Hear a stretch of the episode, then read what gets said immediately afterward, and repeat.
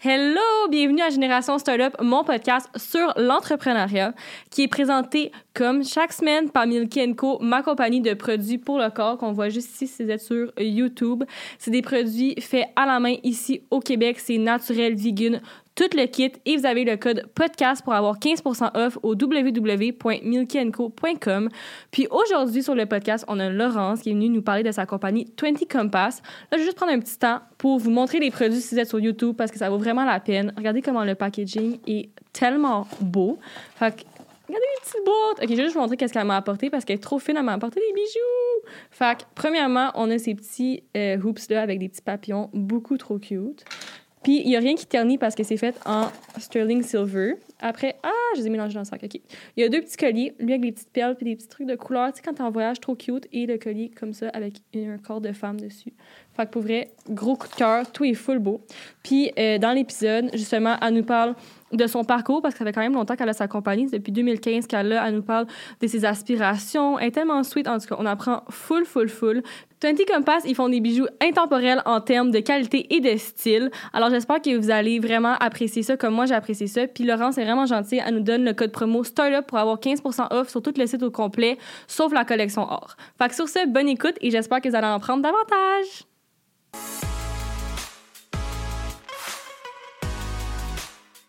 Bon, ben bonjour, bienvenue au podcast. Merci, merci de me recevoir. Fait que pour commencer le podcast, est-ce que tu peux nous dire c'est qui Laurence puis c'est quoi 20 Compass? Oui, ben je m'appelle Laurence, je, suis passionnée de bijoux depuis euh, ma tendre enfance. Euh, je trouve vraiment qu'un bijou, c'est ce qui fait toute la différence dans un outfit. C'est ce qui fait passer un outfit à, un autre niveau. Mm-hmm. Euh, mon style vestimentaire il est vraiment simple, comme tu vois, tu t-shirt, jeans. je m'habille vraiment simplement, puis souvent en couleur neutre, puis on me complimente quand même souvent sur mon style. Puis c'est à cause de mes bijoux. C'est vraiment ça qui fait, qui fait toute la différence, je trouve. Puis euh, ben, j'ai commencé à, en faire euh, quand j'étais très jeune, d'aussi longtemps que je me souvienne. Euh, j'en ai toujours fait. Et je demandais tout le temps à ma mère de m'amener à la petite boutique de BI.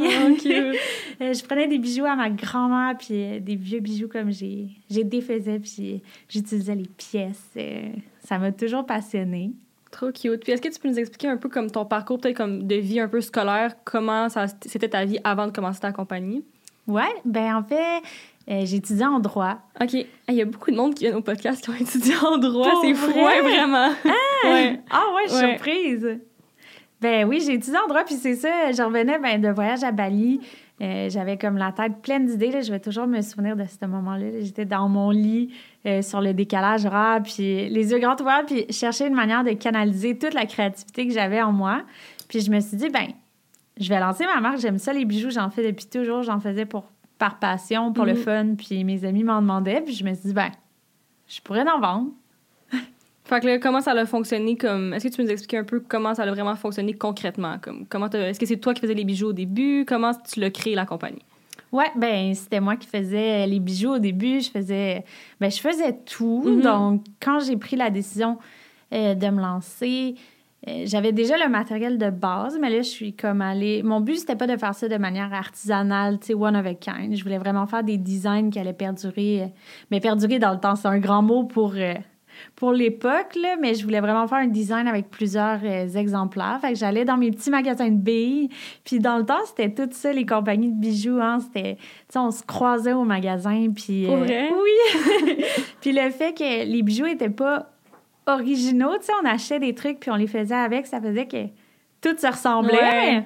En tout cas, oui, c'était moi qui faisais tout. Euh, à la base, j'ai fait mon site moi-même avec un petit modèle gratuit que j'ai trouvé en ligne. Cool. Puis pourquoi tu as décidé d'appeler ça 20 Compass?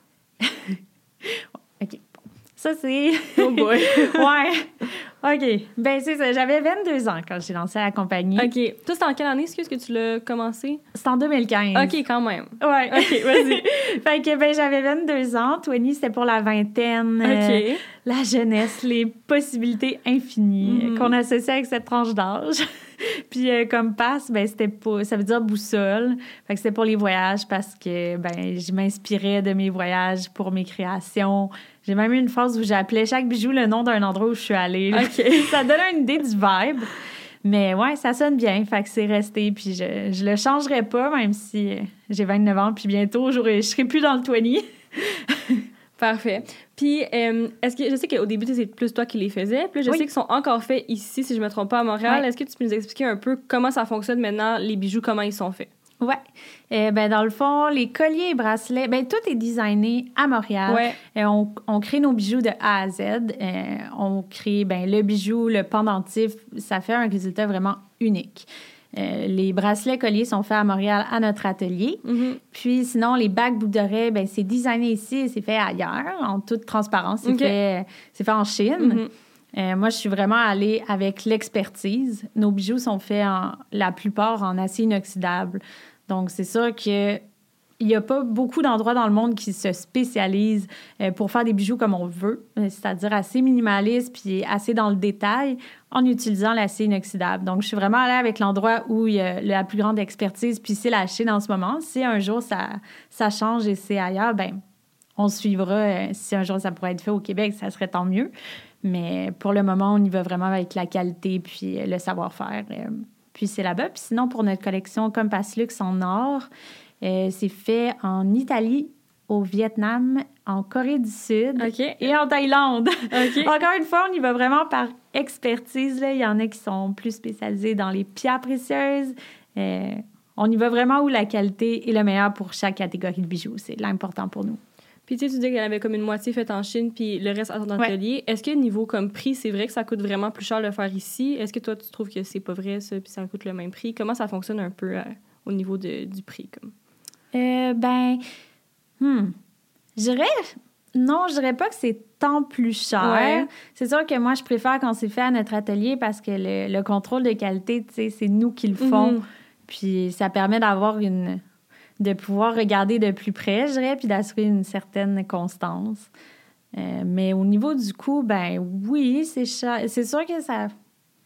Ça doit être plus cher. Écoute, pour être honnête, j'ai pas vraiment de réponse à ta question non, parce que tout ce qu'on peut faire ici, on, on le fait ici. Ouais, fait que ouais, j'ai pas comprends. vraiment regardé une question de coût. Là. Puis quand tu veux faire des nouveaux bijoux, est-ce que tu fais vraiment qu'est-ce que toi t'aimes ou tu fais comme un peu une étude de marché? Comment ça fonctionne? C'est vraiment ce que j'aime. Ouais.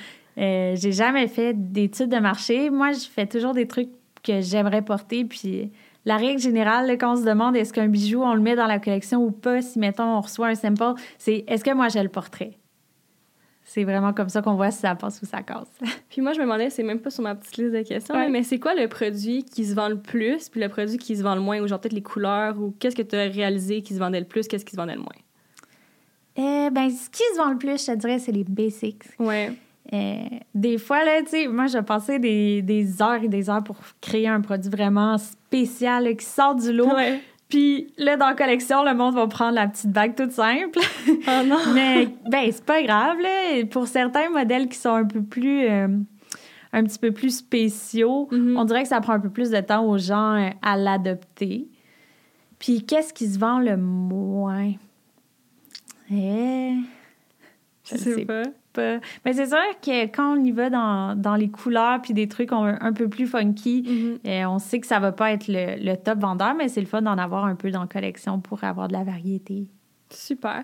Puis est-ce que tu as l'air de nous dire, ça l'a coûté combien euh, bah, ben, fonder 20 Compass? Ben oui, ben oui. Ben, écoute, euh, ça fait tellement longtemps, j'avais pas de budget, là. J'ai pas, je me suis pas dit, j'ai fait un plan d'affaires puis je me, je me crée une entreprise. Mhm. C'était juste, euh, c'était vraiment par passion puis pour avoir comme une petite job pendant mes études. Fait que je dirais, j'ai dû dépenser, je sais pas, sûrement pas plus que 200 dollars, honnêtement. Ouais, là. au début. Ouais, j'étais allée, comme je te disais, là, au petit magasin de billes, puis j'ai acheté, j'avais le matériel de base Mhm. pour les faire, puis j'ai juste allé chercher les billes, le- les présentoirs, le shoot, j'ai fait ça moi-même avec des amis, la honte, il était vraiment... ben non, je suis sûre que c'était pas super. oh mon Dieu! Ouais. Puis est-ce qu'après, t'as comme du 200 t'as comme réinvesti, genre t'as parti du 200 puis ça l'a monté ou t'as déjà mis un montant ou un investisseur ou ça a vraiment parti du 200 Ben, ça a vraiment parti de ça, Ouais. un moment où moi, j'ai vraiment rajouté de l'argent, où on n'a pas d'investisseur, pour le moment, du Mhm. moins, mais un moment où j'ai mis de l'argent, c'est en 2019, quand on a lancé Compass Luxe, OK. les bijoux en or. Ouais. Ça, j'ai investi euh, 24 000 de mon argent personnel. Puis, Quand 2000 même, hein? oui, oui, oui. Puis 2019, là, c'était pas. euh, tu sais, c'était pas gros, là, la compagnie, puis j'avais pas plein d'argent de côté, là. J'ai pas mal été all-in parce que je croyais vraiment au projet, puis ben, j'ai bien fait parce que ça marche super bien comme Passlix aujourd'hui. Super. Puis, tu sais, ta compagnie, elle existe depuis quand même longtemps. Est-ce que ça a été comme graduel puis organique, le... comme que ça devient de plus en plus populaire, ou est-ce qu'il y a vraiment une chose qui a fait que la compagnie, elle a comme blow up? Euh... Ben, je dirais que c'est peut-être un, un, mélange de beaucoup de choses. Une chose est sûre, c'est qu'on a commencé sur Instagram. Euh, ça a été la base un peu de, de, Twin Compass. On faisait beaucoup de, de gifting à des influenceurs. Mm-hmm. Comment j'ai su un peu quoi faire là, sur Insta? Je regardais des pages que j'aimais. Puis 2015, ça commençait un peu l'Insta, fait que je reculais, puis j'allais voir dès le début le feed, puis je regardais chaque photo, tu sais, le nombre de likes, ouais. pour voir, essayer un peu de d'attraper les tactiques, puis OK, c'est quand il y a des influenceurs qui ont posté qu'il y a plus de likes sur les photos, donc ça veut dire que c'est à ce moment-là où ils ont gagné des followers, ben je vais essayer d'aller d'aller reproduire ce modèle. Fait que je dirais que c'est un peu ça qui nous a fait connaître euh, à la base. Super. Puis en parlant de Instagram, est-ce que tu nous parlais un peu de ta tactique comme marketing pour chaque plateforme, Facebook, tout ça? Oui, bon, ben sur Instagram, ouais. euh, on fait beaucoup d'organique, puis on fait aussi euh, du paid. On fait de l'organique et du paid sur chaque plateforme, en fait. Euh, sur Instagram, là, avec les influenceurs, on fait beaucoup de gifting. OK. À la base, c'est ça qu'on faisait parce qu'on avait juste peu de budget. Puis aujourd'hui, on le fait parce que moi, je trouve que ce qui marche en ce moment, on a fait beaucoup de, de partenariats rémunérés. Ça a vraiment marché à un certain point. Ouais. Mais je trouve qu'aujourd'hui, c'est pas vraiment ça qui, qui accroche. Mhm. je, je trouve que ce qui performe, c'est quand un- une personne va en parler de manière très organique et très authentique. Mhm. Donc, euh, si on fait un gifting puis la personne décide d'en parler à ses abonnés, c'est qu'elle les a vraiment aimés, puis ça paraît. Fait que dans le fond, vous envoyez le produit puis vous êtes à l'influenceur de vraiment, si tu l'aimes, t'en parles, si, si tu l'aimes pas, t'en parles pas. Comme il y a rien de, il y a pas de rien de relié. Ils sont pas obligés, comme c'est ça? Ben, en fait, on, on le précise même pas. On, on fait juste lui offrir, puis la décision revient entre ses mains. je comprends. C'est sûr qu'il y a des fois, on va en faire des partenariats rémunérés pour des, des trucs précis, Mhm. mais sinon, on essaie un peu de voir d'autres manières de, de remercier les influenceurs qui, qui parlent de nos produits. Euh, par exemple, avec des codes affiliate. Ça, c'est comme win-win parce Ouais. que... Est-ce que tu veux expliquer un petit peu c'est quoi pour eux qui savent pas c'est quoi les codes affiliés? Oui, bon, ben dans le fond, le code affiliate, c'est soit un lien ou un code promo qu'on donne à l'influenceur. Euh, L'influenceur reçoit un pourcentage Mhm. euh, sur ses ventes. La, la personne qui achète a un rabais. Puis, ben nous, ça nous fait une vente. Fait est, tout le monde est content. C'est vraiment win-win comme ça. Puis, une autre manière qu'on peut remercier les influenceurs, c'est de parler de nous. Euh, c'est- on a un exemple récemment avec Sarah Maud Beauchesne. Et Elle, elle porte nos bijoux depuis super longtemps. Elle- on voit qu'elle les porte, elle en parle, on les voit sur ses outfits. C'est très authentique, euh, son intérêt pour la marque. Fait qu'on a décidé de faire euh, une collection avec elle. On a designé la collection ensemble, on l'a lancée, puis évidemment, elle est rémunérée pour euh, les ventes de, de ses produits qu'elle a Mhm. imaginés. C'est cool, ça. Oui, ça fait une autre manière de la remercier euh, de son intérêt, puis c'est très, très organique comme, euh, Mhm. ben, comme forme de marketing, je trouve. Puis par mois, tu penses que vous envoyez à combien d'influenceurs du gifting? Est-ce qu'il y a comme un nombre ou c'est juste si vous trouvez quelqu'un que vous aimez puis là, vous l'envoyez? Euh, ben, moi, ça dépend vraiment. Mhm. Euh, Il y a des membres de notre équipe qui font euh, de la recherche d'influenceurs. Et moi, quand j'envoie le screenshot tout le temps, puis j'envoie ça à mes collègues, fait qu'il n'y a pas vraiment un nombre. On Mhm. essaie d'en faire. on a un budget, un budget alloué au gifting. C'est quand même important de calculer cette dépense, je trouve. Donc, Oui, parce que c'est pas gratuit, tu sais, le produit, il coûte quelque chose Non, c'est l'entreprise. On dirait que le monde, il l'oublie, ça. le Oui, shipping aussi, tu sais. Ça coûte cher quand même. Ouais, fait que ça, c'est sûr qu'on on a un budget alloué à ça, Mhm. puis on, on keep track, mais non, il n'y a pas un nombre exact qu'on qu'on respecte d'influenceurs à qui on envoie par mois, exemple. Puis du côté plus organique de Instagram, à part le gifting, c'est quoi votre stratégie un petit peu? Est-ce que c'est juste mettre des belles photos puis c'est comme une vitrine ou vous avez une tactique? Eh ben, ça change tellement vite, Ouais. là, la plateforme. mais On essaie de s'adapter. euh, de, on essaie de donner du contenu quand même qui est informatif, euh, qui est inspirant à notre Mhm. communauté, pas juste poster pour poster. On essaie toujours qu'il y ait un, un meaning derrière ça. Euh, puis même chose sur les autres réseaux sociaux euh, qu'on essaie, qu'on essaie d'exploiter. Mais ouais, on dirait que c'est toujours Ouais. s'informer. Puis est-ce que vous faites euh, des pubs comme Facebook, Instagram que vous payez ou c'est juste organique, vous? Ouais, on fait des pubs. On fait des pubs Facebook, Instagram, Pinterest aussi. OK, ouais. Euh, Pinterest, on fait un peu d'organique, puis on fait du paid. Euh, les, les photos, tu sais, comme esthétiques, là, comme tu disais Ouais, tantôt, ouais. c'est... Tu sais, on, on se force pas pour le faire, Twin Compass, c'est juste naturellement ça qu'on Mhm. fait, puis vers ça qu'on veut. Puis là, on dirait que ça devient de moins en moins la tendance sur certains réseaux sociaux, mais on fait pas exprès. Genre, c'est ça qu'on c'est ça qu'on aime, mais sur Pinterest, c'est comme encore ça. Fait que ça marche super bien pour nous là-dessus. Puis est-ce que c'est vous qui le faites in-house ou vous avez une agence qui fait votre, euh, vos pubs? C'est in-house. On a déjà eu une agence, Ouais. mais on a ramené ça à l'interne. Cool. Puis est-ce que vous êtes sur TikTok? Oui. Oui. On essaye euh, du mieux qu'on peut de percer. On a de la misère, honnêtement. Euh, on n'est pas viral encore. OK. Mais cette semaine, euh, on a engagé une TikTok manager. Elle commence la semaine prochaine, donc Cool. qui sait? Peut-être qu'on va réussir à exploiter cette plateforme-là. On est quand même arrivé tard là, au début. Moi, je croyais pas à ça. Ah non, non, non. Mais- C'est tellement, genre, ça a tellement une bonne conversion, là, c'est fou. Ben ouais, je le sais, mais je l'ai comme compris trop tard. Ben non, il est jamais trop tard. cool. Puis est-ce que vous faites euh, des newsletters? Tu sais, des choses qu'on le voit moins Mhm. comme en tant que consommateur, mais est-ce que tu fais des newsletters? Parce que moi, je trouve ça tellement important, les newsletters. Certainement. Oui. On a euh, une soixantaine, 60 000 abonnés à peu près à notre infolette. Eh, c'est énorme. Ben, ça fait depuis 2015 Ouais, qu'on bâtit cette liste-là. Ouais. Ben, nous, c'est un des, une des plateformes marketing sur lesquelles on a le meilleur taux de conversion. Mhm. Euh, ça marche tellement bien. En plus, ça coûte tellement moins cher. Tu, tu payes pour l'application, j'imagine, Ouais. à chaque mois, mais après, c'est gratuit les, les envoyer. Comme... Ouais, mais là, c'est on, est, on se force beaucoup pour envoyer du contenu de qualité parce Mhm. qu'on veut d'avoir quelqu'un qui s'y abonne ou qui est abonné, c'est tellement précieux. Euh, on veut la garder dans notre liste. Ouais. On veut qu'elle clique. C'est important qu'elle clique pour ouvrir les mails, sinon ça va s'en aller dans le dossier de spam. Ouais. Fait que c'est c'est un gros travail euh, de ma directrice marketing de toujours. euh, elle est abonnée, on, on s'abonne à toutes les infolettes, on Moi regarde. aussi. Qu'est-ce qui est cool? Ah oui, hein? Moi, j'aime tellement ça, regarder ça. Puis c'est ça, c'est de donner le contenu, un contenu de qualité qui va faire en sorte que les gens vont aimer ça, être abonnés, puis rester abonnés. Mhm. Puis est-ce que vous faites aussi texto? Moi, je le fais pas, mais. Non. Pas encore, mais on veut, on veut l'essayer. Mhm. Puis là, j'ai vu que vous avez sponsor aussi un peu à OD. Est-ce que tu veux nous parler de cette expérience-là? Comment ça a fonctionné?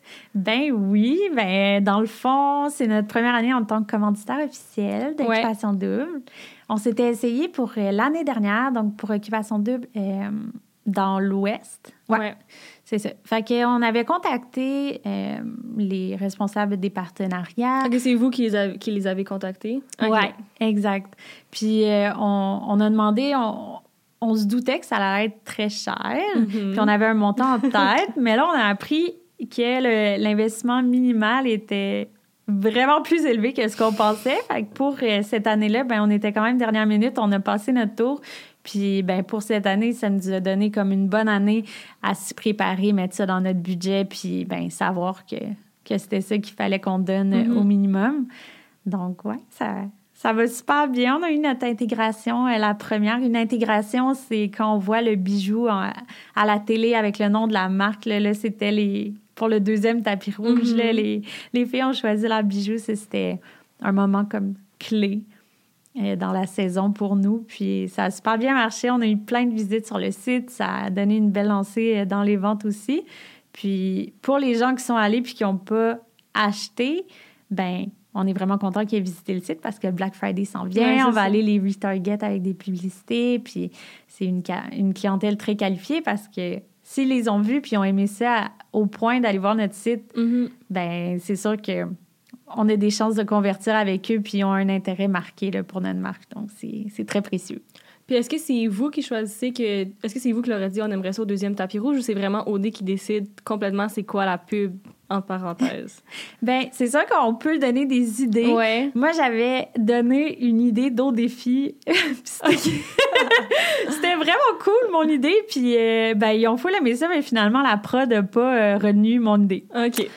Mais ouais, c'est ça.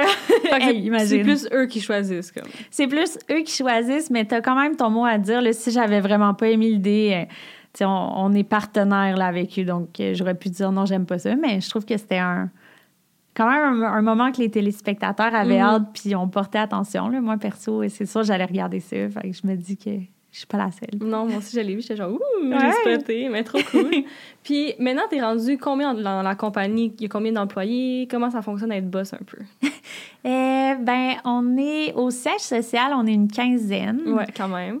Ça, ça, ben, ça comprend plusieurs euh, types de postes. Ça comprend euh, les tâches administratives, Mhm. le marketing, euh, les expéditions, l'inventaire, puis la prod aussi. Les filles qui font les bijoux, c'est euh, au siège social. Sinon, on a la boutique au Carrefour Laval. Ils sont cinq employés, Mhm. puis euh, ben, on en cherche d'autres. si jamais, là, je peux me permettre d'utiliser Mais ta oui, vas-y. plateforme, là, hit me up. Envoyez-moi un DM. L'eau Bédard, on cherche des employés. Puis c'est quoi la- le premier poste que t'as employé quelqu'un? Ouh, c'est une bonne T'en question. rappelles-tu? Ben oui. Euh, le premier poste, c'était pour faire des bijoux avec moi. OK. Euh, fait qu'on faisait euh, les petits bracelets à billes, là. Au début, c'était ça, Twin Compass. Fait Mhm. que ça a été le premier poste que j'ai engagé. Puis sinon, le premier poste qui serait plus, euh, ben, un vrai poste, là, autre que prod, c'était au... Excuse-moi, j'essaie de réfléchir. Ben, c'était comme un poste qui faisait un peu de tout. Il y avait des courriels, il y avait des expéditions, puis il y avait juste m'aider en général. Je, je sais même pas si ce poste-là avait un nom, là, mais c'était comme juste mon bras droit en Uh-huh. général. Puis maintenant, c'est quoi tes tâches vu que t'as une- quand même une plus grosse équipe? C'est quoi que t'aimes faire que tu fais au quotidien? Ben, ce que j'aime le plus, c'est la création. Ouais. Euh, fait que autant au stade de créer le produit, créer la collection, euh, la direction artistique pour les photoshoots, euh, la mise en marché de ça. Euh, je travaille fort avec l'équipe marketing aussi. Euh, J'aime beaucoup m'impliquer là-dedans. Euh, tout ce qui est stratégie, réseaux sociaux. Sinon, c'est sûr que j'ai pas le choix de toucher un peu à la comptabilité puis les Mm. chiffres, même si ça, c'est vraiment pas ça que j'aime le plus. Ouais. Puis, ben, ouais, c'est- tellement varié. Super. Vraiment de tout. Cool. Là, moi, je me demandais, c'est quoi que t'aimes le plus comme personnellement d'être entrepreneuse? Euh, ben, c'est sûr que d'être mon propre boss, Ouais. euh, je me verrais pas dans ma vie travailler pour quelqu'un Mhm. depuis que j'y ai goûté à l'entrepreneuriat. Euh, J'aime ça avoir une liberté créative, euh, de pas avoir de contraintes. C'est pour ça aussi que je suis un peu fermée à l'idée d'avoir des, des investisseurs qui auraient potentiellement leur mot à dire ou qui donneraient des, ben, des, des objectifs externes ou financiers, puis que je devrais prendre des décisions en fonction de ça et non en fonction de moi, qu'est-ce que ma vision, puis ma création. Mhm. Euh, j'aime ça faire mon horaire, j'aime ça. Ben, j'aime ça être libre, là, dans le fond. C'est... Être entrepreneur, c'est être libre. Ça a beaucoup de, beaucoup de stress associé à ça, mais ça a tellement des beaux côtés que je me plains pas. Super. Puis quand t'as des questions comme que t'as vraiment pas de réponse, c'est où que tu t'informes? Est-ce que c'est comme des livres, des podcasts? Est-ce que c'est quelqu'un que t'appelles? C'est quoi que tu fais quand t'es vraiment bloqué? Euh, ben, j'écoute énormément de podcasts Ah, pour vrai? tout le temps. J'écoute tout le temps des podcasts, je lis plein de livres euh, sur l'entrepreneuriat. Euh, puis sinon, ben, je suis dans un accélérateur business Ah, cool. ouais, par M-Mode. Donc ça, c'est sûr que ça permet de parler à d'autres entrepreneurs. Puis sinon, j'ai un mentor, c'est M. Bedos, euh, le PDG de Burks. Cool. Donc c'est sûr Comment que... t'as trouvé ce, ce mentor? Ben, c'est à travers M-Mode, c'est c'est eux qui nous ont comme matchés. OK, cool. Puis c'est tellement enrichissant les, les discussions qu'on a avec lui. Puis, euh, tu sais, il peut avoir l'air, euh, tu d'une personne, tu je, je l'admire beaucoup, mais il est tellement généreux de son temps puis euh, de ses conseils que c'est pas, euh, c'est pas gênant puis c'est pas intimidant euh, de lui poser les questions puis Mhm. de lui dire les vraies affaires, tu sais. Puis Est-ce que toi, tu serais ouverte à être mentor de quelqu'un un jour? Ouh, ben certainement. c'est sûr, ça me ferait plaisir de redonner un peu de mes connaissances. Cool. Puis là, on a parlé beaucoup de la partie comme e-commerce de ta compagnie, mais Mhm. je sais que tu es dans des points de vente. Est-ce que tu peux nous Ouais. dire un peu c'est qui tes gros points de vente? Comment t'es rentré? C'était quoi ton premier point de vente? Comment ça fonctionne, tout ça? Mon premier point de vente, hey, c'était le Café Saint-Lô à Boucherville. OK, cool. Je sais pas c'est quoi, mais cool. C'est un petit café, puis euh, comment ça s'est passé, c'est que ben moi j'aimais vraiment ça y aller faire mes d'œuvres, puis euh, à un moment donné j'étais là puis je travaillais sur mon ordi, puis j'ai juste parlé à la propriétaire, puis j'ai dit j'aime full ton café, j'aimerais ça vendre mes bijoux là, puis elle a dit ok. Cute. Ça a commencé vraiment simple de même, Ouais. puis euh, sinon ben t'as demandé mes plus gros Ouais. Les plus gros, ça serait ben, les Simons. On est dans Mhm. tous les Simons euh, au Canada. Euh, puis on est sur Indigo en ligne. Ouais, j'ai vu ça, j'étais genre, wow. Ouais. Puis comment ça a fonctionné? Comment t'es rentrée là? Eh ben pour Simons, euh, ça fait quand même plusieurs années. On l'a été un tout petit peu. Je pense que ça faisait un an à peu près que j'avais lancé la compagnie, que je leur ai écrit. Puis, tu sais, tous Google, tous trouvent, là, comment je les ai contactés. Je suis allée sur le site Simons, la Mhm. page Contactez-nous, la même que la même page que tu écrirais si tu as un retard dans ta commande ou quoi de même. Puis j'ai écrit Allô, j'ai une compagnie de bijoux, j'aimerais vraiment avoir le contact de l'acheteuse responsable des accessoires. Ils m'ont donné son courriel. Euh, je lui ai écrit, puis étonnamment, elle, m'a répondu. Ouais, j'étais dans tous mes états. puis, euh, ben, je suis allée la rencontrer, j'ai présenté, mais dans ce temps-là, tu sais, c'était des, c'était des bracelets à billes. Euh, la qualité n'était pas encore ce qu'elle est aujourd'hui, Mhm. puis, tu sais, les designs non plus. Elle les a pris. Ils ont été en vente. Il y a eu comme juste un repeat, puis ensuite, ils ont arrêté de prendre les collections. Euh, puis, ben, je sais pas, j'ai ju- j'ai juste comme arrêté euh, de leur envoyer mes catalogues. Mais il y a un an ou deux, attends, là, je pense qu'il y a deux ans, Mhm. aujourd'hui, euh, elle, elle m'a relancé. Puis là, c'est elle qui m'a contactée puis qui a dit on serait intéressé à, à recommencer à parler avec Twin Compass puis à peut-être réintégrer. Tu sais, la, la brand avait full évolué Mhm. depuis. Donc, on, on s'est rencontrés puis ça va vraiment bien depuis. On a même euh, une collection exclusive Twin Compass Ah, Simons qui vient de cool. sortir. Ben, ça, ça l'a sorti genre la- cette semaine. OK. Ouais. Nice. Ils l'ont même pas encore annoncé, Annoncé. là, mais c'est en, magasin. Super. Ouais. Puis t'es dans combien de points de vente? Est-ce que c'est juste ces deux gros points de vente-là ou t'as des petits points de vente aussi à travers le Québec? Euh, ouais, on, on est dans une cinquantaine de points de vente au, à travers le Canada. Mhm. Puis est-ce que tu sais comme est-ce que c'est plus en ligne que les ventes se font ou c'est plus dans les points de vente, tu penses, que les gens vont acheter? Euh, ben, par rapport à notre chiffre d'affaires. Ouais, genre en tout, est-ce que c'est comme 50-50 ou c'est vraiment majoritairement plus en ligne puis plus puis un petit peu moins en- dans les points de vente? Euh, c'est majoritairement en ligne. OK. Euh, ouais, vraiment. Puis Indigo, est-ce que tu veux nous expliquer comment ça va fonctionner? Ça, c'est juste en ligne, c'est ça? Ouais. OK, comment ça fonctionne, ça, juste en ligne? Est-ce que c'est vous qui faites les commandes ou c'est eux qui font les commandes? Euh, c'est nous. Fait que c'est Ok, un, c'est un marketplace. C'est comme Amazon, dans le fond. Euh, ben, je pense que oui, mais je sais que Simons aussi ont ça, un marketplace. Nous, on est vraiment dans, dans le. Ben, ils les achètent puis ils les revendent, puis Mhm. nous, on, on les envoie. Mais Indigo, c'est sur leur marketplace. Euh, c'est intégré avec notre Shopify. Donc, quand on- quand il y a une commande qui est passée sur leur site, nous, on la voit, puis on, on les processe différemment de nos commandes en ligne normale. Donc, euh, c'est comme ça que ça fonctionne. Euh, C'est pas la, la même chose. Cool. Puis est-ce que tu veux nous parler un petit peu plus de ton point de vente à toi qui est à, la, qui est à Laval? Oui. Tu l'as ouvert quand? Comment ça fonctionne? Ouais, ben on a ouvert euh, le 1er juin cette année. Euh, à la base, c'était un pop-up. OK. On voulait juste voir est-ce que, est que ça va marcher? Puis ça nous enlevait un stress aussi d'avoir un bail de quelques mois. C'était un pop-up de combien de temps? C'était trois mois OK. à la base. Mais on l'a on l'a renouvelé. On est maintenant euh, annuel. Puis on est des, des vrais locataires maintenant.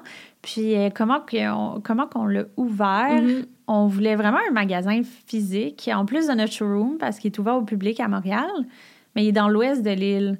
Fait que pour les gens qui sont euh, comme l'ouest de l'île ou Rive-Sud, c'est proche, mais pour les gens plus euh, nord, Rive-Nord, euh, Est, bon, c'est plus loin. À la base, on voulait ouvrir une boutique dans le Myland. On a vraiment cherché, puis on n'a pas trouvé. C'était pas facile.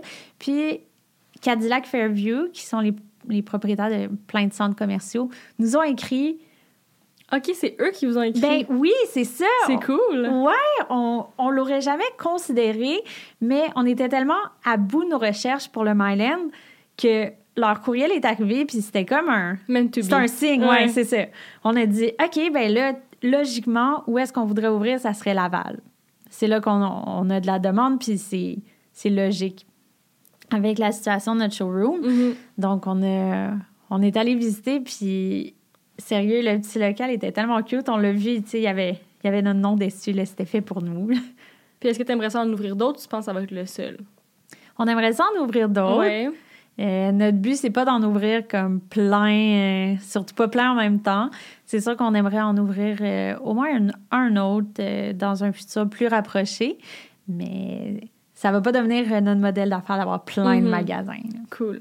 Je sais que vous êtes quand même bien établi au Québec, au Canada aussi, mais est-ce que vous êtes, est-ce que vous shippez Worldwide? Est-ce que vous êtes dans d'autres pays, les États-Unis? Je sais pas. Euh, ouais, ben on ship presque partout. On Ouais. ship pas partout, partout, mais on livre aux États-Unis, on livre à plusieurs endroits en Europe. Et on se concentre pas sur ces marchés-là encore, euh, surtout pas hors du continent. OK. Euh, on fait on fait un peu d'influenceurs, on fait des giftings à des influenceurs américaines, Mhm.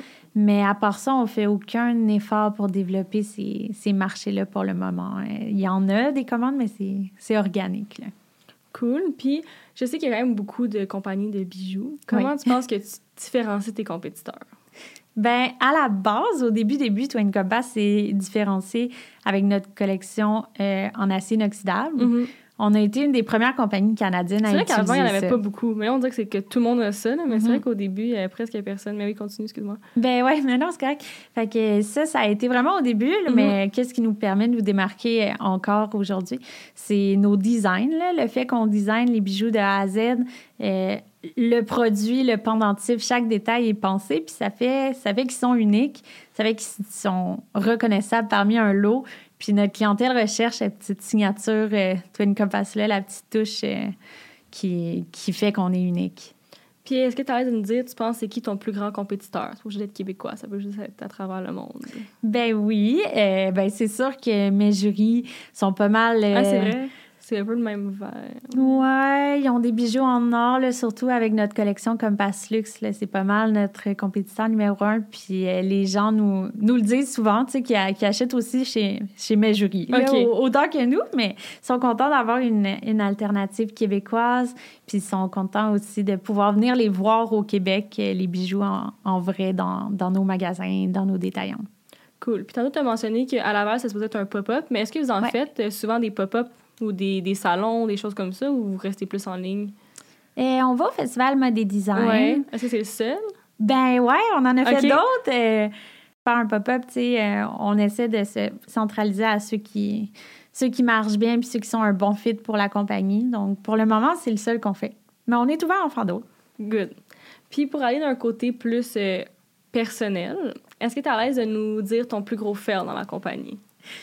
Eh ben, je dirais pas qu'on a des fails. Ouais. Honnêtement, quand il y a des trucs qui se passent pas comme, comme je l'aurais prévu ou que je l'aurais voulu, je vois plus ça comme une leçon puis une opportunité d'apprendre. Euh, je pense vraiment que les- la vie fait bien les choses puis que l'univers envoie un- des messages clairs puis qu'il faut prendre le temps de les écouter puis apprendre de ça. Là, Là, si tu fais la même erreur deux fois, par contre, là, c'est un fail. Mais si tu apprends puis tu t'en sers pour grandir, je vois pas ça comme une défaite. Mhm. Euh, si je peux te dire un challenge auquel on fait face en ce moment, c'est vraiment la pénurie de main-d'œuvre. Euh, Ouais, hein? ouais, j'allais dire tantôt, on cherche au carrefour, mais c'est, c'est pas facile de trouver des employés en ce moment. euh. C'est vraiment notre plus gros défi. Puis d'un côté plus personnel, exemple, ça serait Ouais. quoi ton plus gros défi, toi, en tant qu'entrepreneur dans ta compagnie? Euh, ben, je dirais d'apprendre à gérer mon stress. OK. Honnêtement, ça serait comme le conseil numéro un que je donnerais à tous les entrepreneurs d'apprendre à gérer son stress parce que plus. On dirait qu'on se dit, ah, au début, c'est plus stressant parce que tu commences, mais non. plus la business grossit, plus les enjeux sont, sont grands, puis. Tu sais, c'est des plus gros montants d'argent qui sont en jeu, puis des trucs comme ça. Mhm. Fait que d'apprendre à gérer mon stress euh, quand il y, a des, il y a des bad luck ou des imprévus, je dirais que c'est mon plus gros euh, défi. Puis je travaille comme un fort là-dessus. Là, je pense que je pense que je m'améliore. Good. Puis pour aller de l'autre côté de la médaille, ça serait quoi ton plus gros accomplissement avec la compagnie? Et mon plus gros accomplissement. Ben, je dirais que quand j'arrive au bureau euh, le matin, puis je vois, tu sais, le bureau qui est, qui est le bureau de mes rêves, que j'ai longtemps mis dans mon vision board, puis Ouais. dans mes Pinterest boards, c'est. Je suis quand même fière, puis de voir toute l'équipe qui est, qui est au travail, c'est, c'est très gratifiant de voir que des gens ont choisi Twin Compass pour Mhm. travailler, euh, pour faire grandir mon bébé, puis qui est rendu comme un peu leur bébé à eux aussi. C'est, un sentiment assez, euh, assez le fun. Cool. Puis sinon, ben, je dirais que de voir des gens porter les, mes créations dans la rue, là, je que m'y habitue pas. souvent? Ben oui, puis honnêtement, je m'y habitue pas. C'est tellement exceptionnel comme feeling. Puis c'est le fun de les voir à la télé, c'est le fun de les voir dans des magazines, mais de voir les clients qui les portent, c'est. Il n'y a rien qui se compare à ça. Un bijou, c'est tellement personnel, c'est proche de la peau. C'est pas un choix que tu fais sans réfléchir, là, de mettre un bijou puis de voir qu'ils ont choisi Twin Compass euh, pour les accompagner dans leur journée. C'est. Moi, ça. Indescriptible. Indescriptible. ça serait quoi ton plus grand rêve avec ton entreprise?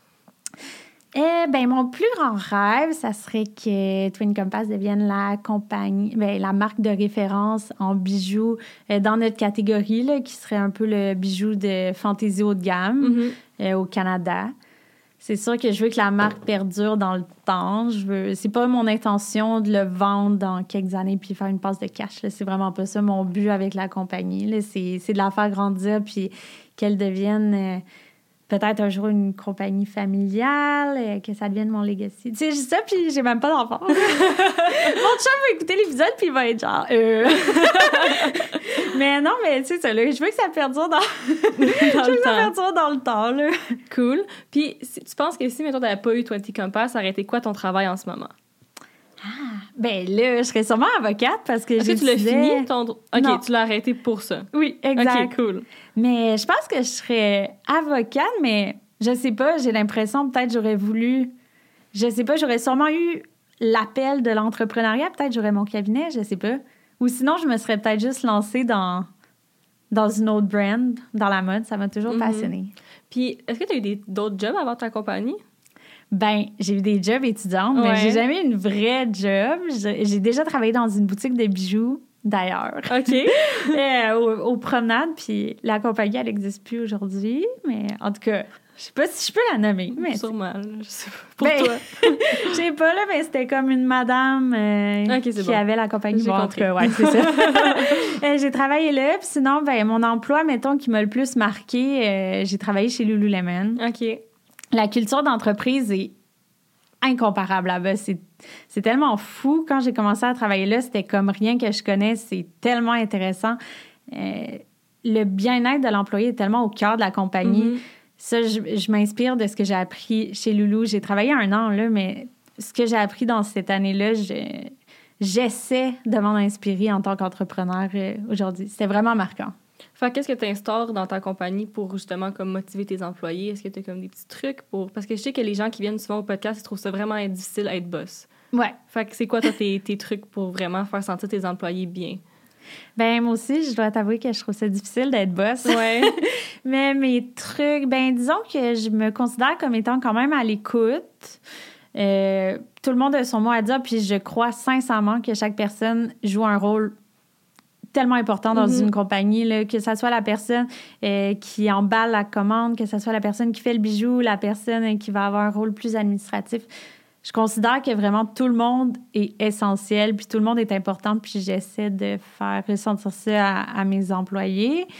Euh, ben là, j'ai dit mes employés, mais c'est rare que j'utilise ça. Je dis plus mon équipe, puis euh, je nous vois vraiment comme des, comme des égaux.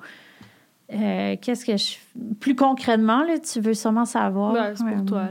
ben, je le sais pas, j'essaie de penser. euh, je le sais pas. Tu sais, je suis vraiment à l'écoute, là. Je demande souvent qu'est-ce que, qu'est-ce que vous aimeriez? Aimeriez-vous, je sais pas, des chaises plus confortables? Aimeriez-vous plus de sélection de snacks au bureau, là? Je le sais.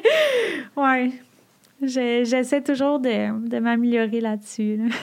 Puis les gens, ils pensent que quand on est entrepreneur, souvent, on travaille pas beaucoup, puis c'est les employés qui travaillent pour Oh nous. mon Dieu. Est-ce que toi, tu travailles encore 24 heures sur 24 tout le temps ou c'est moins pire maintenant? Oh mon Dieu, oui! Je, je travaille tout le temps, mais Ouais. j'aime ça. Je vois pas ça comme du travail. Ça me dérange pas de le faire parce que j'aime vraiment ça. Ben, je dis pas que des fois, je suis pas épuisée, là, mais oui, je travaille tout le temps. Puis non, je trouve pas du tout que je travaille moins maintenant. Là. Je te dirais que ça... C'est un mythe, là. Je connais aucun entrepreneur qui dit plus ça grossit, moins je travaille. Ouais, Non. good.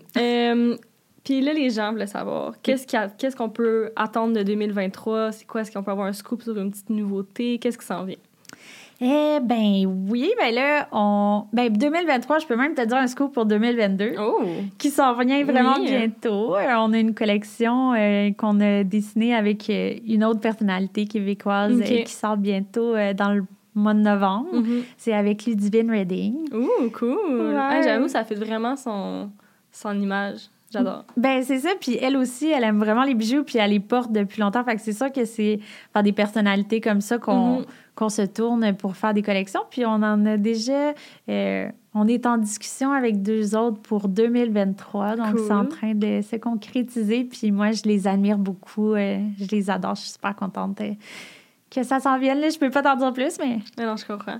Puis comment ça fonctionne, ça, un peu plus concrètement, euh, Mhm. les genres de collabs avec les, les Ouais. personnalités publiques? Est-ce qu'ils ont... Est-ce que c'est comme un salaire qu'ils ont ou c'est comme un pourcentage par vente? Sans aller dans les détails, juste nous expliquer un peu comment ça fonctionne. je pense que c'est différent pour chaque compagnie. Mhm. Nous, on a. On est pareil avec tout le monde avec qui on le fait puis avec qui on va le faire dans le futur. Du moins, c'est seulement par pourcentage de vente. Euh, la collection avec Sarah Maud se vend très bien. Je pense que c'est un modèle qui marche bien pour nous, du moins. Puis euh, que tout le monde, euh, tout le monde est gagnant là-dedans parce que ben, l'influenceur, plus, euh, plus sa collection marche, plus elle reçoit un pourcentage élevé. Donc, c'est le fun. Puis ben, pour nous aussi, plus il y a de ventes, plus ben, on est content. Cool. Puis est-ce que vous avez fait des collabs avec d'autres entreprises ou c'est juste des collabs avec des personnalités publiques?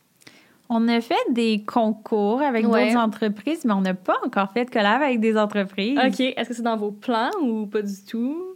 Ben, on est ouvert. OK. Ouais. Ben, si jamais vous écoutez le podcast, ouais. peut-être. ben ouais, pourquoi pas? cool. On est petits 15-20 minutes du podcast, c'est genre des petites questions en rafale, Ouais. que c'est soit moi ou les gens qui se demandaient. Parfait. Fait que ça, c'est les gens qui se demandaient est-ce que tu as une stratégie pour le Black Friday? Comment tu vois le Black Friday? Parce que là, je pense que les entreprises stressent pour le Black Friday. Oh my God, oui. Ben, on entend tellement d'affaires. Euh, nous, on- il y en a qui... Ben, moi aussi, là, il me stresse, là, le monde à dire qu'ils vont commencer le Black Friday un mois d'avance. je Nous- sais, tout le monde. Sur- à chaque année, le e-com, c'est comme 10 jours d'avance, 15 jours d'avance, 20 jours Oui! d'avance. Je suis comme Ah! Ah ouais, c'est stressant. Mais non, nous, on fera pas ça. Là. On va commencer comme quelques jours avant, comme d'habitude. Puis d'habitude, on le commence genre le jeudi. Puis ça va être encore ça. Nous, on fait toujours une promotion par palier parce que c'est ce qui marche le plus. Puis les gens s'attendent à ça de. Twin Compass. Euh, buy more, save more.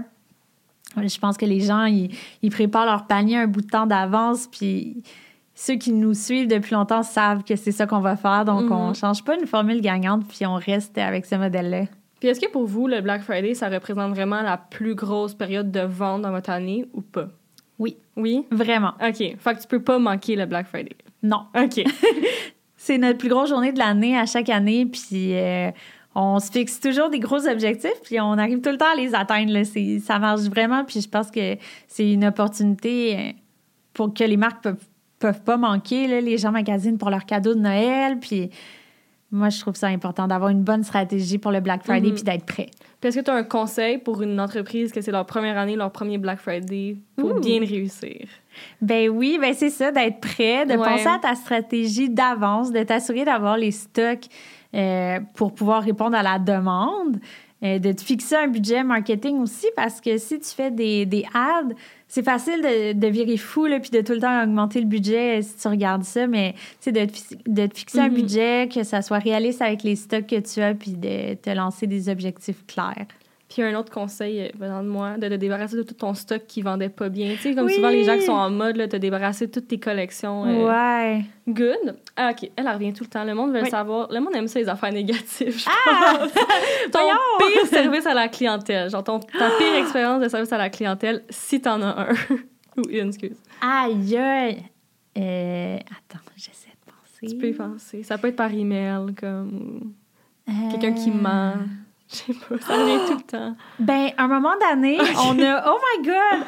Ben, un moment donné, on a une euh, cliente. J'aime tellement pas parler des trucs négatifs, mais genre, ça, c'est vraiment chien. on, est, on avait une cliente qui. On a reconnu le nom à force de toujours avoir des messages, mais on s'est rendu compte qu'on se faisait arnaquer par quelqu'un. Puis ça, ça fait une couple d'années, mais ça m'a marqué. Ouais. La cliente, elle disait J'ai pas reçu mon colis, euh, il fallait y renvoyer. Là, après, on y renvoyait, elle l'avait toujours pas reçu. Puis nous, on veut, on veut offrir la meilleure expérience client possible. Fait que si quelqu'un nous dit qu'ils n'ont pas reçu son colis, ben même si le tracking dit que ça a été livré, on la croit, c'est notre cliente, on veut qu'elle ait une bonne expérience avec nous, fait qu'on le renvoie. Puis là, ça, ça faisait une coupe de fois. Là, elle utilisait des courriels différents. Mettons, elle allait utiliser son courriel d'école, son courriel perso, un autre courriel. Puis c'était tout le temps la Avec son vrai nom en plus. Ben oui! là, à un moment donné, là, on a allumé, on a cherché dans Shopify, on a vu qu'elle s'était créé plein de comptes. Là, on lui a dit... euh, là, genre, je sais pas c'était quoi son problème, là. Elle disait, mettons, que son bijou avait brisé. On demandait une photo, puis elle dit, ben, vu qu'il est brisé, je l'ai jeté, là. Je sais pas trop. Ok, ouais. C'était juste pas vrai. Puis, à un moment donné, on, on- on a juste été honnête avec elle, puis on a dit, tu sais, là, on, on a remarqué avec ton nom que ça fait plusieurs fois, tu que t'as des, t'as des problèmes avec nos bijoux. Genre, on est une petite entreprise, tu sais. euh, on, on trouve ça un peu dommage. Puis, elle a juste arrêté de nous répondre, puis elle a plus jamais fait ça. Bon, ça se finit bien au moins, mais. Ça se finit bien, mais-. Sérieux. Une petite entreprise québécoise, ça se fait pas à personne, là, mais ça, Ouais, c'est non, c'est ça se fait là. Ouais.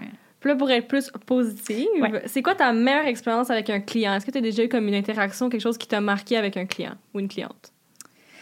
Hum, J'essaie de penser. Ou comme quelqu'un qui a commandé comme 15 fois, ben plus que ça, mais...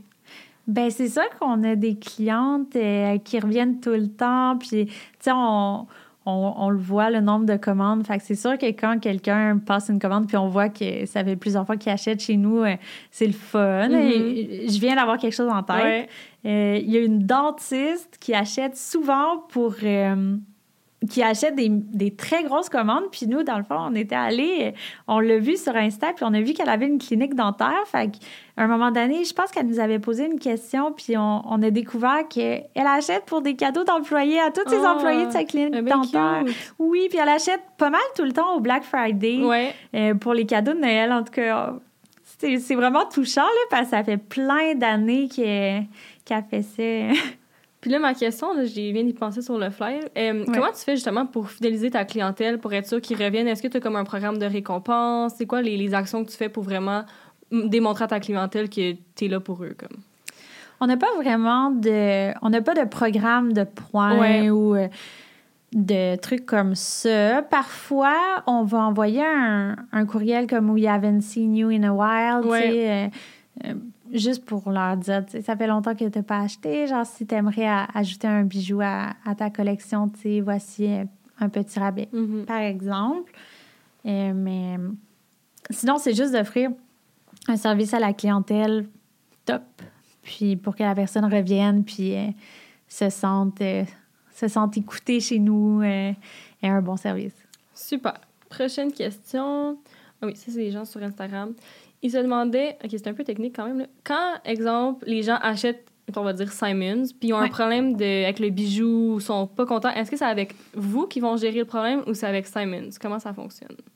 OK? Ouais, c'est vraiment technique Ouais, comme question. technique. C'est niché. Euh, ben, habituellement, ils vont fonctionner avec Simons. Ouais. C'est sûr que s'ils nous écrivent à nous, euh, ben, on va les aider dans la mesure du possible. Mhm. Mais d'habitude, c'est c'est avec le détaillant parce que chaque détaillant a une politique de retour différente. Puis, tu sais, nous, on, on, on les laisse gérer ça. Puis nous, si, si un, un de nos détaillants a un bris ou un retour ou un, un defect, ben c'est sûr qu'on on va lui échanger. On, on va trouver une solution. Mais habituellement, c'est avec le détaillant. C'est Mhm. sûr que si euh, il y a un gros problème avec un bijou, puis c'est à nous que la personne écrit, on va pas lui dire, ben arrange-toi, là. Mais habituellement, c'est avec l'endroit où tu as acheté que tu fais, tu fais le suivi. Puis euh, pour aller dans le même euh, thème, si, exemple, Simon décide de faire euh, qu'aujourd'hui, il y a 20% off sur tous les bijoux 20 Compass, est-ce que ça va vous affecter, vous, ou c'est vraiment juste eux qui décident de faire le rabais, puis c'est eux qui décident ça? Je sais pas si c'est clair, là. Ouais, ouais, je comprends ta question. Euh, ben, Simons n'a jamais fait ça. Jamais Euh, honnêtement, il y aurait, il aurait le droit. Il aurait le droit Ouais. de faire ce qu'ils veulent. Les petites boutiques plus, euh, les petites boutiques indépendantes, ben des fois ils font, font des rabais, c'est certain, des, des petites ventes. Puis euh, on ne, on est- on ne s'oppose pas à ce qu'ils mettent nos bijoux en rabais. quand c'est un détaillant, ben c'est un pourcentage, là, tu sais, il achète un pourcentage Ouais. de vente, fait que c'est sûr qu'ils vont pas le mettre à 50 tu sais, on, on sait que ça n'arrivera pas, mais non, on les laisse, on laisse les détaillants faire, euh, faire ce qu'ils veulent, puis ils sont tous très raisonnables, on a toutes des bonnes, euh, des bonnes relations avec eux. Cool. Prochaine question. Euh, OK. C'est quoi ton plus grand conseil pour quelqu'un qui voudrait justement se partir une compagnie de bijoux comme toi? Eh ben, hmm. Ben, c'est sûr que mon conseil d'apprendre à gérer son stress. Ouais. Euh, ben, j'essaierais tout d'abord de, de réfléchir à la raison pour laquelle est-ce que tu veux te lancer en affaires. Tu sais, je pense que se lancer en affaires, c'est tellement d'efforts. Il faut vraiment de la persévérance, du travail acharné. Il faut que tu crois en ton produit. Il faut que tu sois passionné. Moi, je suis vraiment quelqu'un qui a lancé une entreprise par passion. Puis moi, c'est ça que j'aime voir chez Ça les paraît. entrepreneurs. Ben merci. Mais j'aime ça, voir la passion. Que quelqu'un qui veut juste se lancer en affaires pour comme faire une passe de cash ou je sais Mhm. pas trop, moi, ça me rejoint pas. Puis je me, je me dis que t'as pas grand chance de réussir si tu crois pas à ton Ouais. produit. Puis tu vas pas vouloir mettre les efforts puis tout. Surtout que si t'es pas passionné par ton produit, tu tentes tellement vite parce que c'est tellement difficile, je trouve, l'entrepreneuriat. Si tu prends un produit juste pour faire de l'argent, mais t'aimes pas le produit, c'est difficile de vendre quelque chose que t'aimes pas. Là. Ben certainement. Puis ben c'est ça. Si, si la réponse à, à la question est, est oui, tu es passionné par ton produit, ben persévérance, persévérance tout le temps. Euh, c'est normal d'avoir des refus, c'est normal d'avoir des non. Euh, Mhm. tantôt, on a parlé de Simon, ça a marché du premier coup, mais il y a d'autres points de vente qu'on s'est essayé. On leur a écrit une couple de fois avant d'avoir un oui. Puis c'est ça, j'ai jamais lâché. Good. Prochaine question. Euh, OK. Ça serait quoi une ou un entrepreneur qui, que t'aimes beaucoup, comme, que tu vois comme sur, euh, dans les étoiles, exemple, qui t'inspire?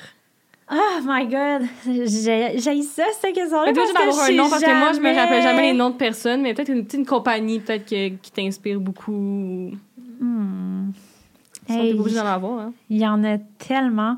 Ben moi, j'adore suivre Set Active. Ouais. Et, ben, la, la propriétaire a un podcast aussi que Ouais. j'écoute. Puis moi, je trouve ça super inspirant. Elle est tellement proche de sa communauté. Puis c'est, ça paraît, elle aussi, qui est passionnée par ce qu'elle fait. Puis elle va beaucoup s'écouter, je trouve. Elle, elle va pas... euh, tu sais, ils- j'entends souvent qu'ils se font reprocher de trop... euh, trop faire de sneak peek parce que là, après, ils se font copier. Mais tu sais, elle, elle s'écoute, elle est authentique, puis elle aime ça, partager ses produits à sa communauté, puis elle le fait. Puis moi aussi, je suis un peu de même. Fait que, ouais, je dirais peut-être euh, Lindsay. Lindsay. Good. Euh, les gens veulent savoir, est-ce que tu trouves que c'est plus difficile d'être une femme en affaires qu'être un homme en affaires ou toi, t'as jamais remarqué ça dans ton, dans ton parcours entrepreneurial? Ben, je le sais pas parce que je sais pas c'est quoi être un homme en affaires. Mais, euh, T'as jamais vécu comme de sexisme ou de discrimination? honnêtement, non, mais je pense que ça a le rapport avec le domaine dans lequel on est. Tu sais, on est dans la mode, on est dans le bijou, il y a beaucoup de femmes. Tu sais, les, les acheteuses des magasins, c'est principalement des femmes. Mhm. Donc, je suis beaucoup amenée à travailler avec d'autres femmes. Donc, je pense que solidarité féminine, ça joue un peu à mon avantage, je sais pas. Good. Prochaine question. Si tu avais comme exemple 100 000 là, qui tombaient du ciel, que tu devais pas rembourser rien, qu'est-ce que tu ferais avec cet argent-là? Ouh, c'est le fun. ça serait bien nice. Euh, ben, c'est sûr qu'on a plein de projets qui s'en viennent avec cet argent-là. Euh, ben, rapidement, là, je te dirais qu'on prendrait sûrement un pourcentage pour euh, ouvrir une, une nouvelle boutique. Mhm. Sinon, on s'attaquerait au marché du Canada anglais. Vraiment, on veut développer ce marché-là. C'est quelque chose qu'on veut faire en 2023. On a déjà commencé notre plan euh, pour ça. Donc, c'est sûr qu'on on mettrait ça en branle peut-être plus vite que prévu. Good. Quelqu'un voulait savoir, ça prend combien de temps euh, développer un bijou puis qu'il soit vraiment sur votre site web? C'est quoi le processus?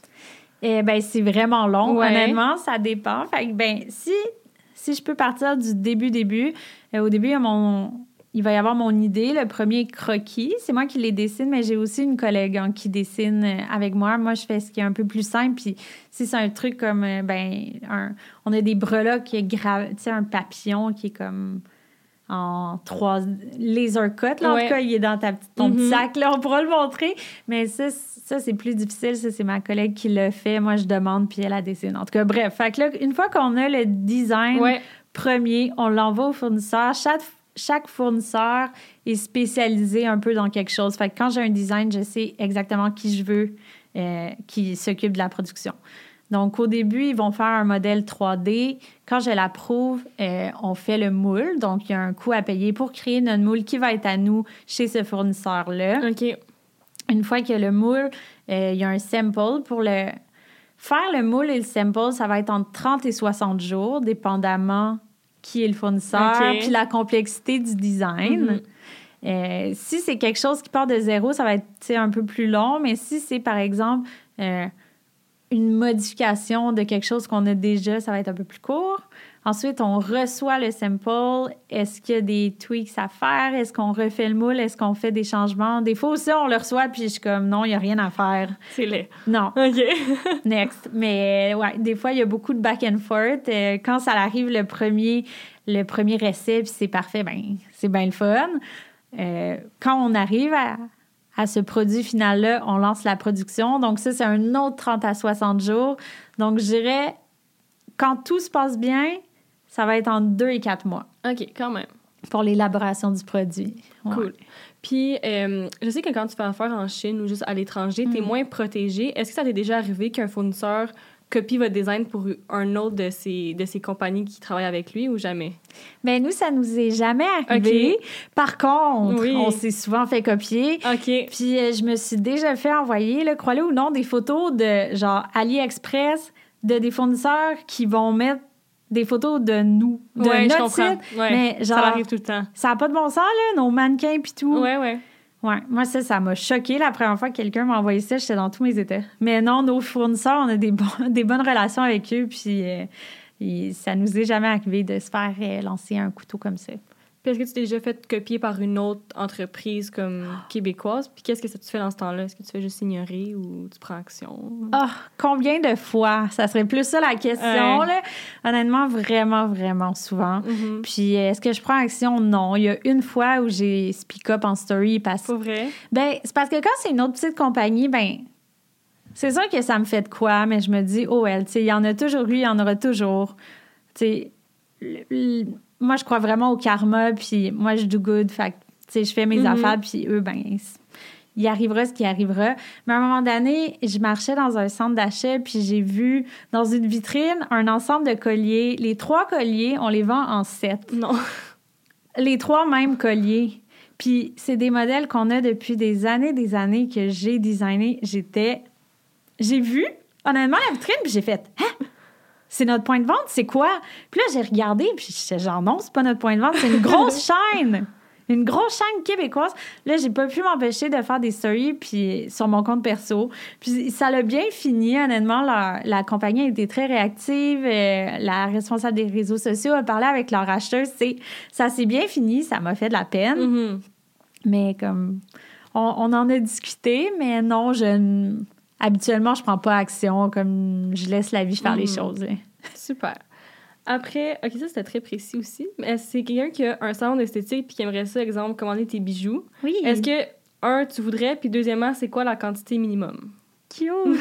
ben là, premièrement, quand on reçoit une demande pour euh, un détaillant, Ouais. On a quelques trucs qu'on évalue avant de donner une réponse. Premièrement, c'est la, la situation géographique. Est-ce que c'est proche d'un autre de nos points de vente? On Mhm. voudrait pas en avoir deux à côté. Euh, puis ensuite, on regarde est-ce que c'est un bon fit pour Twin Compass au niveau de l'image, au niveau des autres marques qui sont vendues? Ça nous mène à prendre des décisions un peu crève-cœur parce que c'est sûr que moi, je voudrais je voudrais encourager tous les entrepreneurs puis vendre partout, mais on, on peut juste pas se le permettre euh, pour préserver notre image, Mhm. notre identité, etc. Puis juste, ben, pas qu'il y ait trop de compétition quand il y en a deux, un à côté de l'autre, c'est pas le fun pour personne. Donc ça, c'est un peu nos critères pour devenir un point de vente. Puis la commande minimale, euh, ben honnêtement, tu sais, ça peut s'arranger. Ça dépend euh, si c'est un, un gros salon, un petit salon, mais tu sais, qu'elle envoie un courriel, puis je pense que ma, ma collègue qui est en charge euh, du wholesale va pouvoir euh, discuter avec elle, puis si le fit est bon, on va trouver un arrangement. Cool. Puis, euh, les gens voulaient savoir si t'étais intéressé de faire une émission comme Les Dragons ou quelque chose du genre, ou c'est pas dans tes plans? Non, c'est pas vraiment Non. dans mes plans. Et pour vrai, comme je t'ai dit tantôt, je je cherche pas d'investisseurs. Mhm. Si je le faisais, ça serait peut-être juste pour la, visibilité. Ouais, mais c'est pas euh, c'est pas dans mes plans en tout cas. Super. Prochaine question. J'ai vraiment des questions euh, de tout genre. OK. Si c'était pas une question de stratégie ou d'argent, est-ce que tu aimerais ça faire un autre produit sur ton magasin qui était pas des bijoux? Ah, ben oui. Ouais, ça serait quoi? Eh ben on a déjà lancé un peu de merch cette année. OK. Puis on a lancé des petites trousses. Euh, On a un étui à bijoux, un coffret à bijoux Mhm. euh, qu'on a depuis comme un an. Et puis sinon, cette année, on a lancé des trousses. Moi, à chaque fois que je lance un produit, c'est parce que moi, je, j'en ai besoin. Mhm. Puis je trouvais qu'il y avait... Les trousses qu'on retrouve sont tout le temps trop petites. J'ai tellement d'affaires à amener, on dirait, que j'ai fait... J'ai, j'ai décidé de faire faire des grosses trousses. Fait que c'est... On en a fait cet été. On pensait que ça allait être, tu sais, comme juste pour... euh, juste genre un one-time thing. Ouais. Mais finalement, ça a tellement vendu. Là, on a sorti un autre pour... euh, pour là, le temps des fêtes, puis on en a des... On va en sortir d'autres modèles. Fait en tout cas, je sais pas si ça répond à ta Ben oui. question, mais sinon, euh, je le ben, je sais pas, des petits produits complémentaires. Des fois, j'en sors. Je sais que ça... Tu sais, ça dilue un peu euh, la marque. Là. Je voudrais pas comme lancer une grande ligne d'accessoires autres que bijoux, mais je m'empêche pas d'avoir du fun un peu avec d'autres produits euh, quand l'inspiration est là. Super. Prochaine question, c'est encore un petit peu négatif. Elle revient à chaque podcast aussi. OK. Est-ce que tu as eu une mauvaise expérience avec un influenceur, sans nous dire euh, c'est qui, juste? Est-ce que ça t'est déjà arrivé d'avoir une mauvaise expérience? Ben, je sais pas si j'appellerais ça une mauvaise expérience, mais dans le fond, quand on écrit aux influenceurs pour faire des. pour leur offrir de leur envoyer des bijoux, ça nous est déjà arrivé de nous faire répondre des réponses très sèches, puis OK, vous donnez combien? Euh, OK. Là, c'est parce que, wow, là, si, si la compagnie t'intéresse pas puis nos produits t'intéressent pas au point que tu ne voudrais même pas en avoir en ta possession sans être payé, ben c'est que c'est pas un fit, là. Mhm. Si t'en parles, si éventuellement cette personne-là faisait un partenariat rémunéré, euh, ça serait pas authentique. Si elle a pas voulu les porter euh, ou les recevoir sans être payée pour le faire, fait que moi, je dirais que ça, c'est... Ben, c'est pas le fun à se faire répondre comme ça, puis surtout dans, dans les débuts, ça... C'est, c'est pas le fun pour l'orgueil, là, Ouais. mais je crois que ça fait juste nous aider à, à voir avec qui on, on est un fit pour faire des, pat- des partenariats, puis avec qui on l'est pas, là. Je sais pas si ça répond un peu Ben à ta oui, question. vraiment. mais- Super. Euh, J'allais un peu poser celle-là, mais quand même. Les gens voulaient savoir, c'est quoi ton produit qui a été le pire fail? Genre que t'as vraiment, ça n'a pas du tout fonctionné, s'il y en a un en particulier. Hmm. Que genre, tu pensais être full populaire, finalement, t'as eu quatre ventes. Ah! Hey, je le sais pas. Non. Ben, mettons, dans les débuts, débuts, débuts, j'ai voulu, ben, ma, ma collègue qui faisait des, des bijoux avec moi, Ouais. elle s'est comme lancée dans la couture, puis elle a commencé à faire des kimonos, puis moi, j'étais genre, ah, wow, c'est trop beau! moi, j'en veux un pour moi. Euh, genre, let's go, on en vend sur Twin Compass, puis ben, on a vendu une coupe, mais quelques-uns. OK. mais ça doit faire 5 ans de Ouais. ça ou plus. Ça doit faire 6 ans. Je pense que c'est dans la première année. En tout OK. cas. Une dernière question. C'est quoi... Le monde aime ça dire fail, mais c'est quoi ton pire fail financier? Comme est-ce qu'il y a une... C'est quoi ton plus gros fail avec l'argent dans la compagnie qui s'est déjà passé? Je sais pas si c'est clair, là. C'était ça la Ben question. oui, c'est clair. Mais Sans dire des chiffres, là, juste... non, non, je sais bien. En as-tu un? Ben, je le sais pas. C'est sûr qu'on a déjà eu. Hey, je sais pas. On a déjà eu tu sais, des produits qu'on a fait développer, puis finalement, c'est. C'était pas ça. C'était Ah, pas ça, ça que coûte je combien voulais. faire un sample, si t'es à l'aise de nous le dire? Ben, ça va toujours dépendre de, du matériel, du moule. Tu sais, ça peut être euh, aux alentours de. Je dirais aux alentours de 100 OK, c'est pas si environ, pire. Mais ouais, des fois, on. Ah, ben, un fail. Mettons, à un Mhm. moment donné, j'avais fait faire. J'étais tellement sûre de mon design, puis j'étais tellement pressée que j'ai même pas demandé le sample, puis j'ai pris la, la production dès Oh. le début, puis là, on a reçu la batch, puis j'étais genre. Non. On les, on les a au bureau, là, ça traîne là. Je sais pas ce qu'on va faire avec. Ben non! Oh, J'allais certainement pas vendre quelque Pourquoi? chose. Ben, j'allais pas vendre quelque chose qui est pas. La, la règle d'or, là, c'est est-ce que je le porterais? Puis là, j'étais comme. Ah, c'est pas beau, mais on dirait que c'est pas si pire. Puis là, ma collègue était genre, tu porterais jamais ça. Puis j'étais comme, OK, non, t'as raison, laisse faire. Pour finir le podcast, Oui. dernière question. C'est quoi qui t'inspire à faire tes collections ou en général dans ta compagnie? Ben, l'inspiration vient vraiment à tout moment. Ouais. Tu serais surprise de savoir à quel point et à quel nombre de bijoux j'ai dessiné sur l'application Snapchat avec mon doigt. Sur Snapchat? Ben oui, parce que, genre, si je suis à une place que j'ai pas un crayon puis un papier, puis l'inspiration me vient, je le fais, là. Mettons, on voyage. Ouais. Moi, je crée quand je suis dans un bon état d'esprit, Mhm. là. Le, les artistes tourmentés là, qui sont créatifs en dépression, là, c'est pas moi. Là. Moi, il faut que je sois dans un bon mood, dans un bon état d'esprit pour stimuler ma créativité. Donc, souvent, euh, ça va se passer en voyage, euh, ça va se passer euh, quand je suis détendue. Donc, ouais, je fais la première esquisse, là, pas le produit Mhm. final avec mon doigt. Là. Je suis pas si, si bonne que ça euh, sur Snapchat, là. Mais ouais, disons qu'il y a ça. Puis sinon, pour créer en général, euh, je vais regarder beaucoup. euh, J'aime vraiment les bijoux vintage. Euh, je regarde des revues, des magazines. Je regarde beaucoup dans la rue qu'est-ce que les gens portent, puis ce qui se fait ailleurs. J'aime ça quand je suis en voyage, là, vraiment regarder, le style des gens. Mhm. C'est c'est vraiment les gens qui m'inspirent. Puis ben les voyages. Quand on était en pandémie, euh, j'ai- dû me trouver d'autres manières de Ouais, hein? m'inspirer euh, avec les réseaux sociaux entre autres. Mais En plus, je sais la dernière question, mais j'ai oui, vas-y, vas-y. Est-ce que le COVID, ça vous a impacté justement négativement ou positivement ou pas rien du tout? Ah, positivement. Ah ouais, comment ça? Ouais. Ben, je te dirais que la première semaine, euh, là, ça a été vraiment paniquant. Puis là, on- il y a comme eu une couple de jours où le monde, comme. Non, tout le monde était en panique. Tout le monde était en panique, personne n'achetait. pas acheter, je pense. non, c'est ça. Fait que ça, ça a été assez stressant, mais finalement, au Québec, on- ça s'est tellement tourné en un truc positif pour les petites entreprises, je trouve. Euh, Tout le monde a voulu encourager l'achat local. Fait que nous, on a une belle croissance en ligne euh, liée, au, liée à cette période-là. Super. Ben, merci beaucoup d'être venu au podcast. C'était Ah. super intéressant. Ben, merci à toi. Est-ce que tu peux nous dire c'est quoi tes handles de réseaux sociaux pour que les gens puissent trouver 20 Compass? Oui, bon, ben, à commercial, Twin Compass, Ouais. sur euh, Instagram, TikTok, euh, Pinterest, Mhm. partout. Puis moi, c'est l'Aubédard. Super, ben merci beaucoup. Puis à la semaine à prochaine.